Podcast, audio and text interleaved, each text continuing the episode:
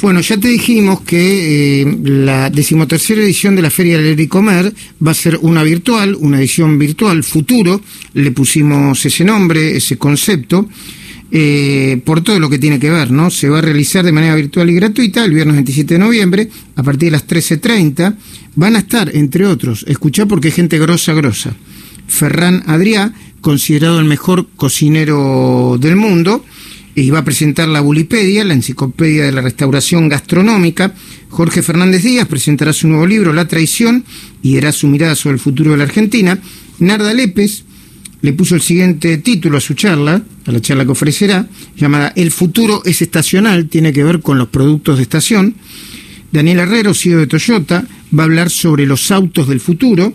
Daniel López Rossetti nos ilustrará sobre la importancia de la percepción emocional. Inés de los Santos, a nuestro criterio la mejor bartender de la Argentina, contará cómo se reinventó en este nuevo contexto. Y Flavia Pitela, reconocida crítica literaria, va a recomendar los mejor, va a recomendar, hoy estoy mal con, la pronunciación de las palabras, recomendará los mejores libros para leer en casa. Eh, Flavia Pitela es profesora de lengua y literatura inglesa. Eh, entre sus inquietudes se destacan en particular las entrevistas a autores y la coordinación de grupos de lectura. Hace ya cuatro años lleva adelante un club de lectura virtual en Facebook con más de 3.500 participantes. Eh, hace varios años y de manera fortuita comenzó a desarrollar una columna de recomendación de libros muy seguida en Radio Mitre. Flavia, buen día, ¿cómo va? ¿Cómo estás, Luis? Bien. ¿Cómo andan todos? Bien, muy bien. Gracias por el tiempo, gracias por atendernos y gracias de antemano por participar de, la feria Leer y Comer. Eh, primero Al contrario, un placer. Bueno, primero te voy a preguntar sobre, sobre, bueno, vos además de ser una crítica literaria, estás en contacto con las editoriales, como muchos de nosotros, y, estás empezando a registrar un cambio de hábito en la lectura, ¿no? Eh, eh, durante la pandemia, no solamente sobre los contenidos, sino también sobre los dispositivos, ¿no? Sí, Mm. La verdad que sí, y no solamente creo que eh, así como se transformó el FILBA y se está transformando la Feria Leer y Comer, mm. nos dimos cuenta que la virtualidad, más allá de, perder el contacto real, nos permite eh, estar más juntos con un montón de gente que de otra manera sería imposible. Entonces se armaron y crecieron muchísimo los grupos de lectura, los talleres literarios, las entrevistas a autores, las los Zoom por autores. ¿Por qué? Porque, claro, para la palabra, la virtualidad, nada, es, es, perfecta, digamos. Nosotros que hacemos radio, lo sabemos mejor que nadie. Lo vemos a las personas a las que les hablamos, sin embargo, las sentimos y nos sienten.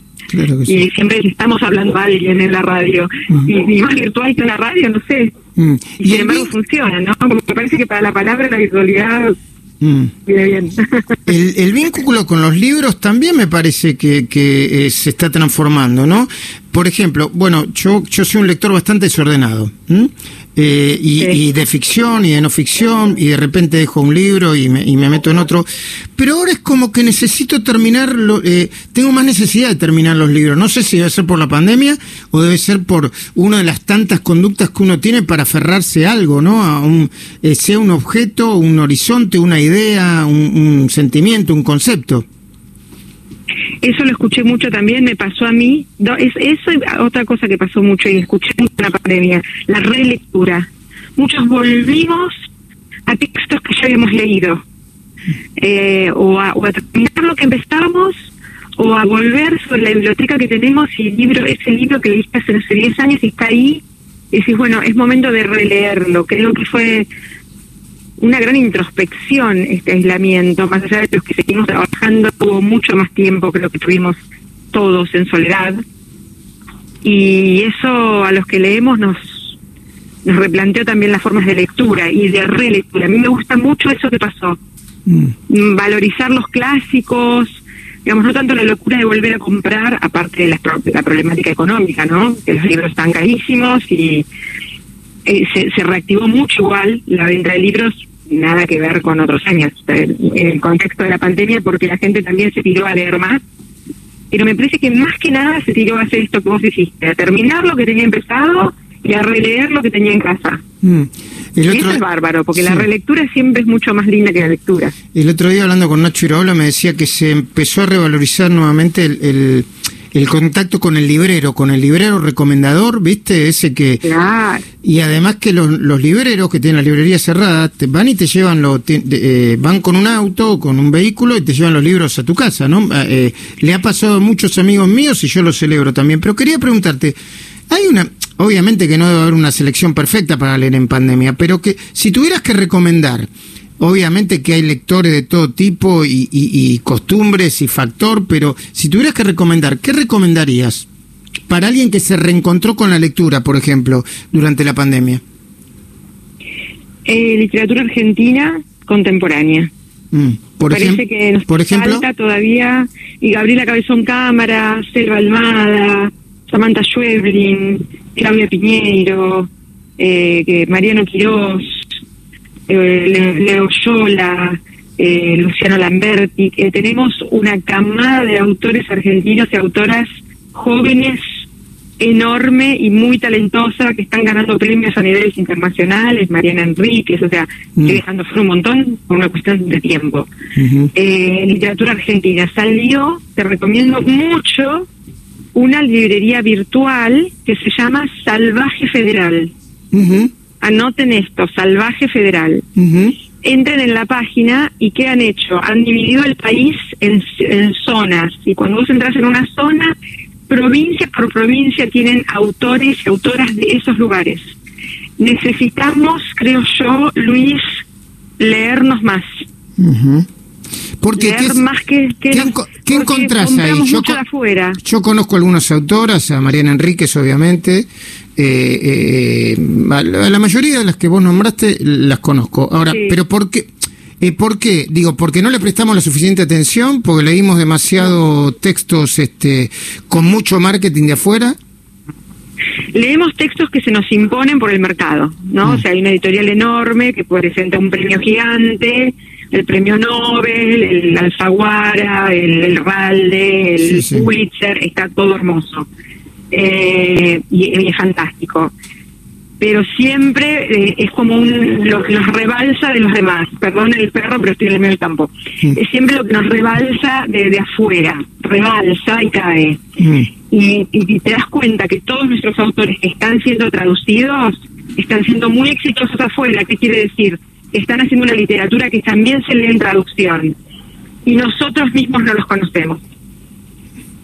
El valor de una cultura de un lugar es conocer los propios autores, no en detrimento de los que vienen de afuera, por Dios, yo amo Shakespeare, no, sé, no soy, soy la menos indicada para, para que alguien piense que soy en ese sentido, me explico lo que digo. Sí, sí. Quiero decir, hay una camada de autores jóvenes argentinos que están dando una literatura impresionante, editoriales pequeñas. La Feria de Editores, por ejemplo, es un gran ejemplo. Pueden entrar hoy mismo y ver más de 300 editoriales. Bueno, tu propia editorial, ¿no? Sí, sí, sí. O sea, mucha gente laburando fuerte para sacar calidad en libros de autores argentinos eh, y entonces, bueno, yo creo que es el gran momento de la apuesta de leernos. ¿Por qué? Porque nos leen a nosotros. Hay un libro nuevo que a mí me gustó muchísimo, es uno de los que más me ha gustado en el año, que se llama Transradio, de una chica muy jovencita que se llama Maru Leonhardt. Maru novela, Le- así sí. como suena con una H en el medio. Eh, es una novela breve que publica Compañía Naviera Editorial, es una compañía muy, eh, una compañía, una editorial muy pequeña. Muy pequeña, sí. Sí, esa novelita, que es novelita porque es muy chiquita, nos habla de nosotros mismos como pocas cosas que yo he leído, de Argentina, del barrio, de nuestra infancia, de nuestras creencias, de nuestra idiosincrasia, sin bajar línea, nada, es pura ficción, es una belleza. Pero digo, siempre estamos mirando para afuera, Luis. Es cierto, es cierto. Es cierto y, y hay muchas muy buenas novelas. Yo, a ver, vos te, te recordás el nombre de este chico Brusone. Eh, eh, Sí. Eh, ¿Cómo se llamaba? Eh, Me sale Eduardo y no es Eduardo. no, ya no, sabemos, eh, pero ya, ya nos ya vamos no a acordar. recordar. Bueno. Sí. leí, leí un par de, de novelas cortas del que realmente me, me Sí. muy conmocionantes, muy conmocionantes. Muy conmocionante. Hay un, hay uno- un chico que me gusta mucho, una novela, el chico también es de apellido Craig, Ajá. Que tampoco me voy a acordar el nombre ahora. Sí. Estamos con los apellidos, está bien. Y la novela se llama Castillos, es una novela breve, de una familia argentina porteña que se va a veranear a Uruguay, no tiene desperdicio, ni una línea de más. Viste cuando no está bien escrito de verdad. Ujú. Hay mucho escrito muy bueno. Acá, acá me está, me está, nuestro compañero Alberto dice que se llama Félix Brusone, el chico, sí. Félix sí.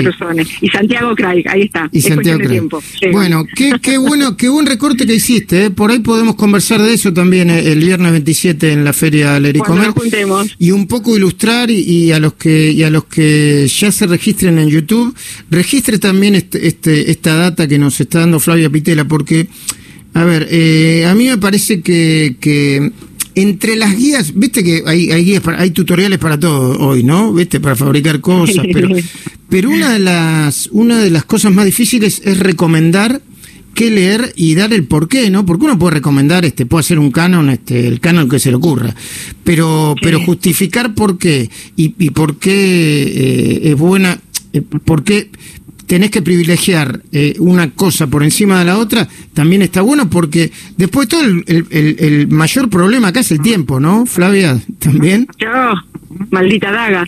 Sí, claro, es el tiempo, pero lo que tiene de interesante es que vos podés hacer tu propio mapa lector. A ver, ¿qué quiero decir con esto? A partir de un autor o una autora que te gustó mucho, enseguida vas a empezar, si vos buscás, a conectar con otros autores, argentinos o extranjeros, que escriben la misma línea, que escriben ese tipo de literatura que te atrapa, que hablan de esos temas que te gustan. Cada uno tiene que armar su propio mapita. Eh, a lo mejor uno no sabe por dónde empezar. Una vez que empezaste, el mapa es tuyo y se construye. Claro que sí. Bueno, Flavia, eh, seguí eh, descansando en el campo, haciendo lo que tenés que hacer. Debes estar leyendo y laburando como siempre. Y te esperamos el viernes 27, ¿eh? No tengo presente Sí. el horario, pero pero A seguramente... la tardecita creo que es. Ah, eh, a la tardecita, lo ya lo, agendado, pero- lo tenemos bien organizado, no te preocupes, ¿eh? Sí. Gracias, Flavia. Nos esperamos.